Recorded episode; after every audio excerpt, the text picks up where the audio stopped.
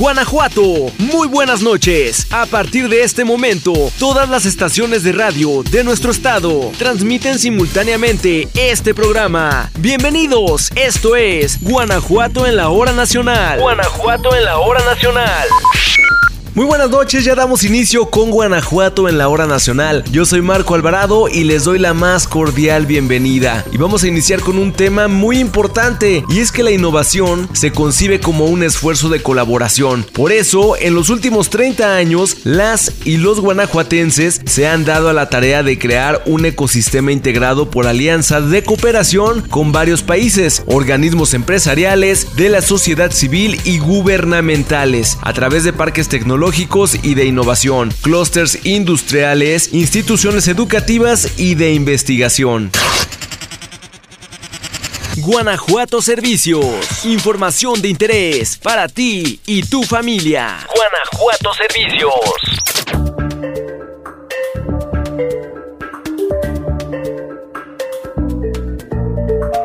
Este ecosistema es conocido como el Instituto de Innovación, Ciencia y Emprendimiento para la Competitividad IDEA GTO, con el que Guanajuato abre las puertas para que los emprendedores puedan recibir apoyos del Valle de la Mentefactura. Y en este proceso, por sumarse a las tecnologías del futuro, la Universidad Iberoamericana Campus León puso en marcha el Laboratorio de Innovación para el Desarrollo de Capacidades en la Industria 4.0 para los sectores automotriz y aeroespacial a fin de lograrlo, contó con una inversión tripartita realizada por la universidad de 5 millones de pesos, el gobierno del estado a través de Idea GTO con otra cantidad igual y donaciones de proveedores por 8.1 millones de pesos. Cabe destacar que la Ibero León ha sido una pieza fundamental en el impulso de un Guanajuato que va hacia una economía del conocimiento, a través de la unidad de innovación, aprendizaje y competitividad. Y dicho laboratorio es fiel testimonio de ello, porque es un espacio de capacitación y experimentación especializado en conceptos que están revolucionando la industria a nivel global. La alianza con organismos internacionales suma experiencia en el desarrollo de programas de capacitación y el acceso a procesos de certificación en automatización, robótica, control de movimiento y visión para este nuevo espacio de la mentefactura.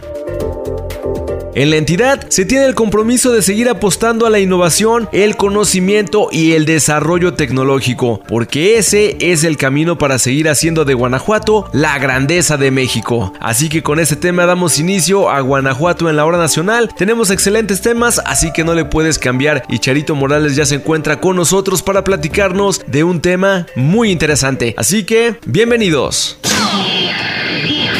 No te despegues de nosotros. Sigue escuchando Guanajuato en la hora nacional. Guanajuatense destacado. Historias de nuestra gente que inspiran. Guanajuatense destacado.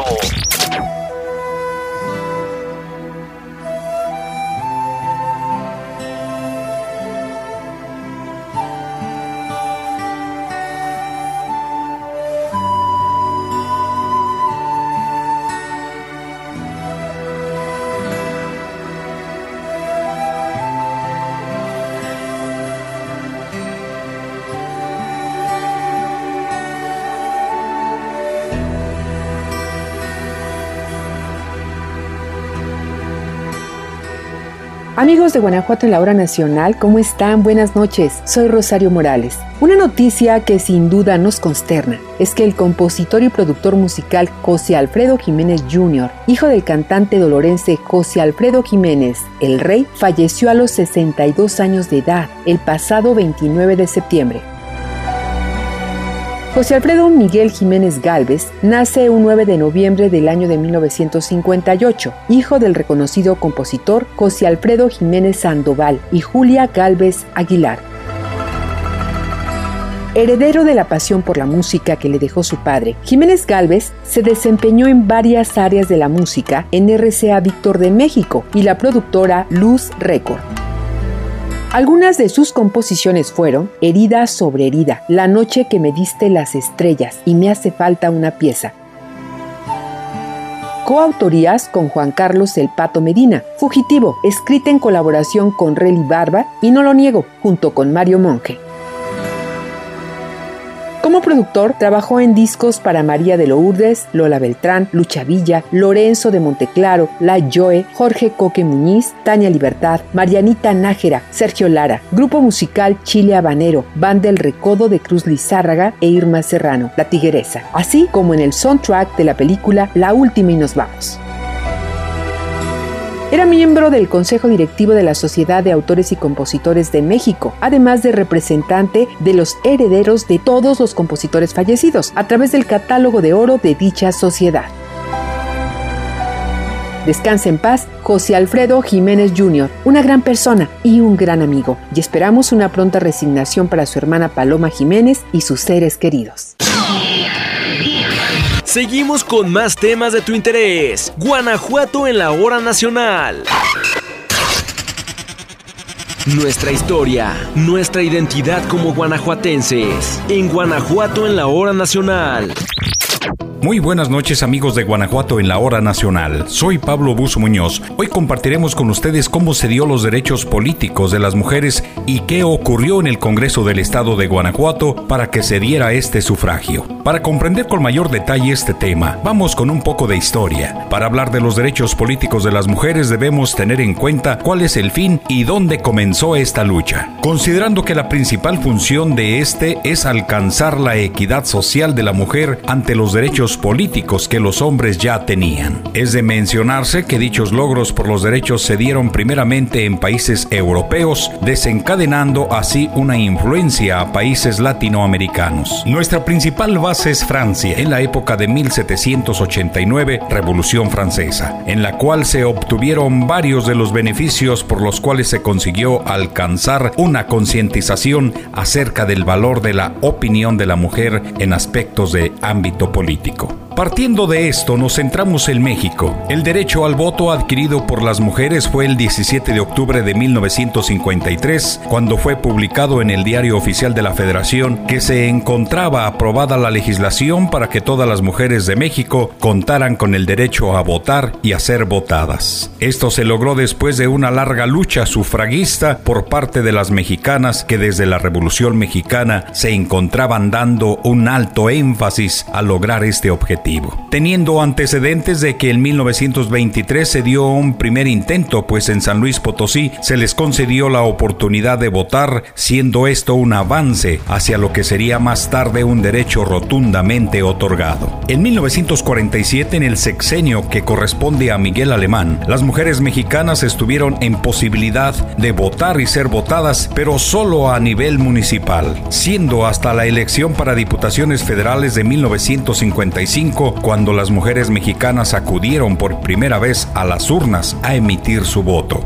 En Guanajuato se tiene el primer antecedente en la Constitución Política del Estado Libre y Soberano de Guanajuato de 1917, donde en su artículo 21 se estableció que las mujeres profesionistas y las que vivan de sus rentas o propiedades inmuebles o que tengan establecimientos mercantiles o industriales abiertos pueden votar en las elecciones para nombrar funcionarios municipales. Posterior al sufragio otorgado a nivel nacional en 1953 en Guanajuato, se cuenta con el registro de la primer mujer diputada en 1965, la cual fue Margarita Ríos Solís, electa por mayoría relativa a ocupar el puesto de diputada por el cuarto distrito de la cuadragésima sexta legislatura, 1965-1968. Si quieres conocer esta y otras historias, te invitamos a conocer nuestro acervo documental en la página del Congreso del Estado de Guanajuato, www.congresogto.gov.mx. Amigas y amigos de Guanajuato en la hora nacional, nos escucharemos en una siguiente cápsula con más información de nuestra memoria legislativa. Hasta luego, que pasen ustedes muy buenas noches.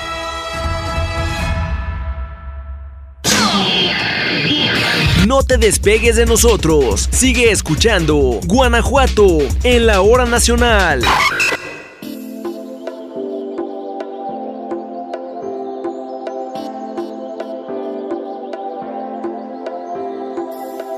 ¿Qué tal? Muy buenas noches. Yo soy Eunice Ríos y me da gusto saludarles un domingo más de Guanajuato en la hora nacional. Hoy les voy a comentar sobre el 11 de octubre, que se conmemora el Día Internacional de la Niña. En esta ocasión bajo el lema Mi voz, nuestro futuro en común. Debemos aprovechar la oportunidad para reimaginar un mundo mejor con la inspiración de las adolescentes, donde se sientan motivadas y gocen del reconocimiento que se merecen para promover sus derechos y empoderamiento en todos los sentidos. Este año, más de 1.100 millones de niñas menores de 18 años están preparadas para convertirse en la generación más grande de mujeres líderes, emprendedoras y promotoras del cambio que el mundo haya visto. A diario, rompen fronteras y barreras, abordando problemas como el matrimonio infantil, la desigualdad en la educación, la violencia, la justicia climática y la paridad de género en la atención médica. Así, demuestran que son imparables. Y no es para menos, ya que su progreso no ha ido a la par con las realidades a las que se enfrentan, y la COVID-19 vino a empeorar aún más la situación. Sin afán de restarle importancia a esta celebración, al contrario, saber de dónde partimos para trazar el camino hacia donde queremos llegar, les daremos algunas cifras. Por ejemplo, ¿sabían que una de cada cuatro niñas de entre 15 y 19 años no trabaja, ni estudia o recibe capacitación en comparación con uno de cada 10 niños de la misma edad?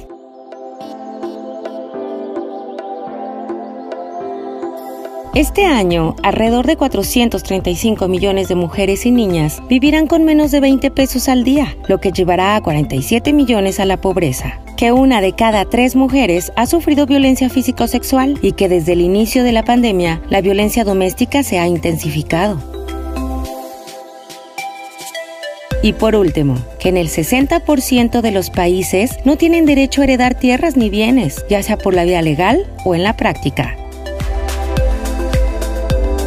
A la agenda global para promover los derechos y el empoderamiento de las mujeres y las niñas se unen otros esfuerzos como el programa sobre la igualdad de género, con una narrativa clara y acciones relacionadas con sus necesidades y oportunidades, así como posibles soluciones a sus problemas.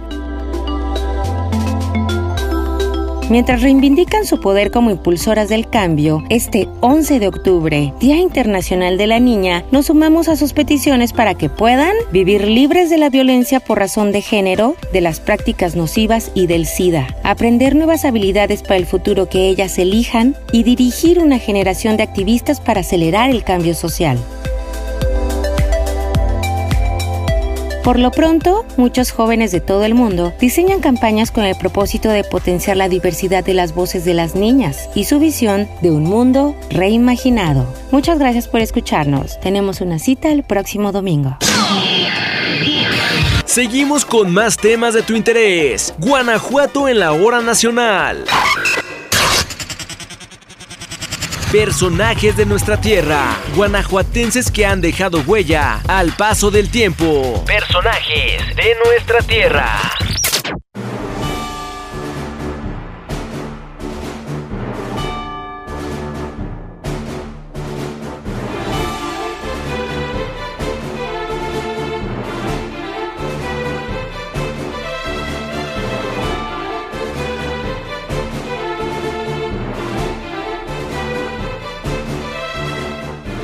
Muy buenas noches, amigas y amigos. Es una gran alegría estarlos acompañando en este domingo. Yo soy Hugo Aldair y esta noche hablaremos de José María Luis Mora, considerado el padre ideológico del Partido Liberal.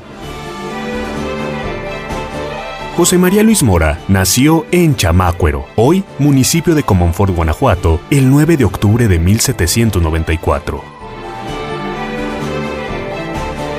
Sus estudios primarios los realizó en Querétaro y después se fue a la Ciudad de México, donde estudió filosofía y teología en el Colegio de San Ildefonso. Se ordenó de sacerdote en 1829 y recibió el grado de doctor en teología. Fue partidario de las ideas liberales. Redactó el Seminario Político y Literario para defender sus ideas cuando el ejército trigarante tomó la capital en 1821. En 1822, en las primeras elecciones populares que hubo en el país, fue nombrado vocal de la Diputación Provincial de México. Luis Mora no estaba de acuerdo con las ideas de Iturbide y por ello fue señalado en la orden de aprehensión girada por el gobierno en contra de los diputados constituyentes. A la caída de Iturbide, en marzo de 1823, volvió a tomar parte en los negocios públicos. Fue electo diputado a la legislatura constituyente del Estado de México y terminó sus funciones en 1827. Se recibió abogado, aunque nunca llegó a ejercer la profesión. Fue redactor del Observador, seminario de gran fama. Publicó una defensa del general Negrete, acusado de complicidad en la conspiración del padre Arenas, y escribió el manifiesto que dio el vicepresidente Bravo después del pronunciamiento de Tulancingo en enero de 1828. Escribió el Catecismo Político de la Federación Mexicana y sus discursos sobre la naturaleza y aplicación de las rentas y bienes eclesiásticos, y más tarde algunos ensayos sobre historia nacional. Fundó el periódico El Indicador, que abrazaba las causas del gobierno de Valentín Gómez Farías. Viajó a París, donde estableció su residencia, y en 1836 publicó tres tomos del más importante trabajo literario y político que tuvo, México y sus revoluciones. En 1847, al regreso de Gómez Farías a la vicepresidencia, fue nombrado ministro plenipotenciario en Londres, aunque no se le presentó la oportunidad de distinguirse y se dedicaba a enviar notas sobre los sucesos en Europa en 1848. Se trasladó de nuevo a París a causa de una grave enfermedad, donde murió el 14 de julio de 1850. Es así como recordamos a José María Luis Mora en la fecha de su nacimiento, ocurrida en Chamácuero, hoy como Monfort, Guanajuato, el 9 de octubre de 1794. Yo soy Hugo Aldair y no le cambie, porque tenemos más temas de gran interés aquí en su programa Guanajuato en la Hora Nacional. No te despegues de nosotros. Sigue escuchando Guanajuato en la hora nacional. Los eventos más destacados que no te puedes perder. Pon atención a nuestra Agenda Guanajuato. Agenda Guanajuato.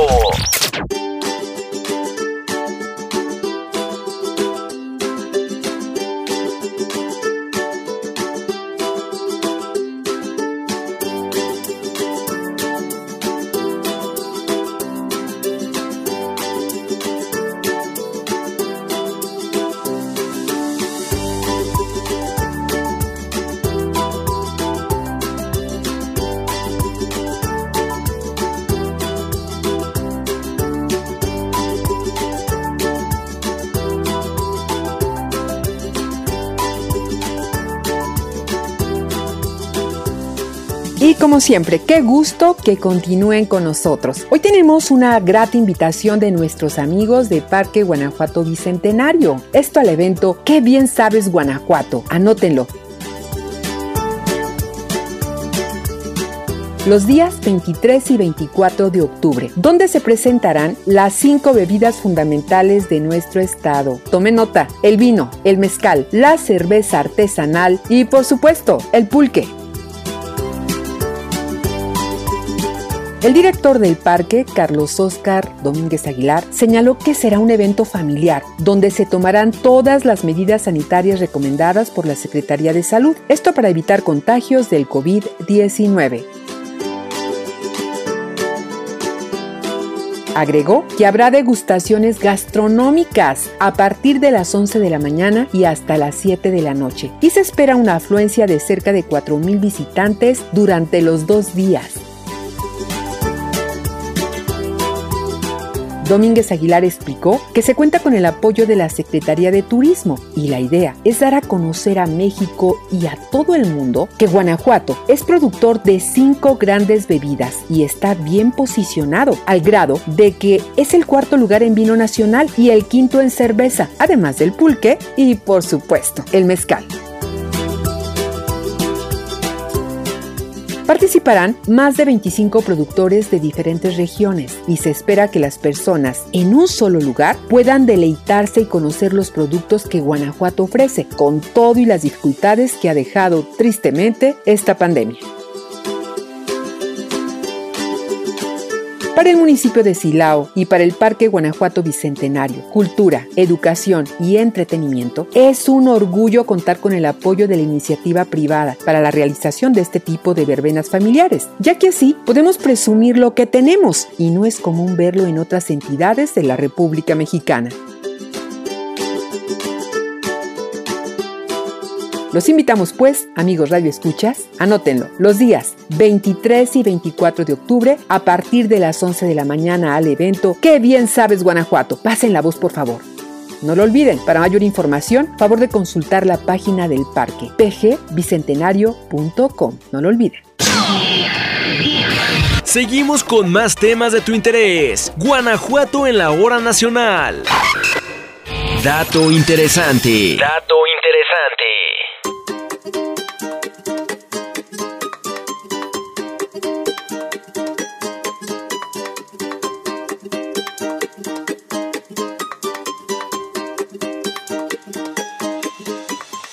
Qué bueno que siguen con nosotros en Guanajuato en la hora nacional. Yo soy Marco Alvarado y les voy a platicar de un tema muy interesante que puede sonar curioso, pero la verdad es que es muy importante. Y es que las gallinas son fascinantes. Imagínense, producen un huevo cada 25 horas. Este tiempo es muy poco para crear algo tan complejo, tan perfecto y tan sabroso. Les voy a platicar del Día Internacional del Huevo.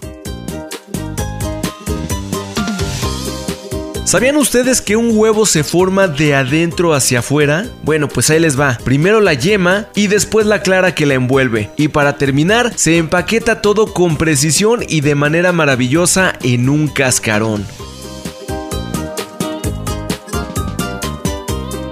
Y les platico esto ya que desde 1996, el 8 de octubre, se celebra el Día Mundial del Huevo, para reconocer su relevancia en nuestra dieta y los beneficios que brinda al organismo, dado su elevado y comprobado valor nutritivo.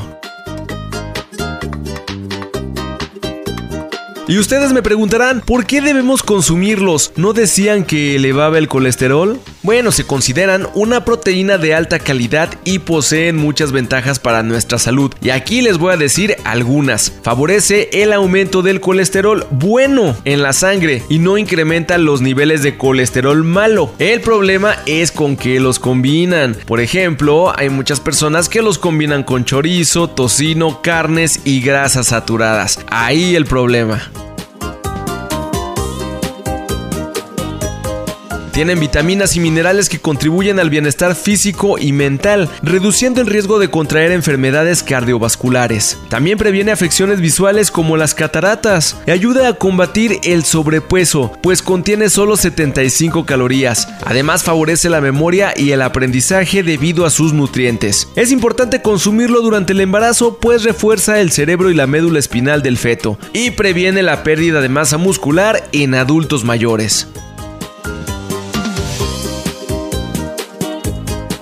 Ahora, ¿qué les parece si les digo algunos datos curiosos de este producto? El grosor de la cáscara depende de la edad de las gallinas y no de su raza o color. El cascarón duro corresponde a las más jóvenes, mientras que los blandos los ponen las más longevas. El color obedece a razones genéticas. Los oscuros provienen de aves de razas más grandes. ¿Sabían que hay huevos azules o marrones oscuros? Sí, los ponen las razas Madame Bluebell y la Araucana. Pero déjenme decirles que el color no afecta el sabor, solo que son más caros. Además, para determinar su grado de frescura, pueden colocarlo en un recipiente con agua. Debe hundirse. Esto se debe a que la cáscara es porosa, permitiendo la entrada y circulación del aire. Si flota, no lo consumas.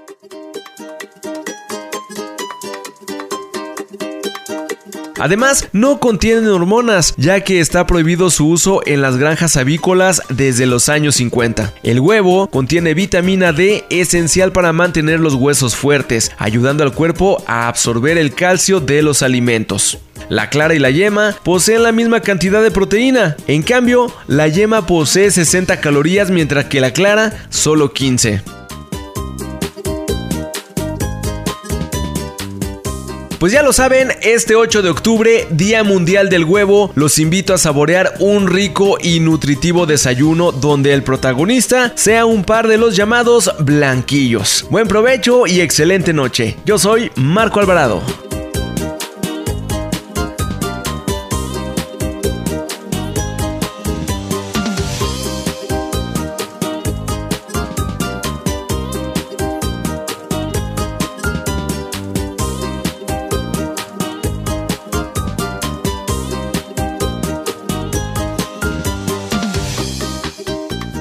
En la parte final de Guanajuato en la hora nacional. A nombre de todo el equipo, como siempre, muchas gracias por sintonizarnos. Soy Rosario Morales. Muy buenas noches. Guanajuato en la hora nacional. Guanajuato en la hora nacional.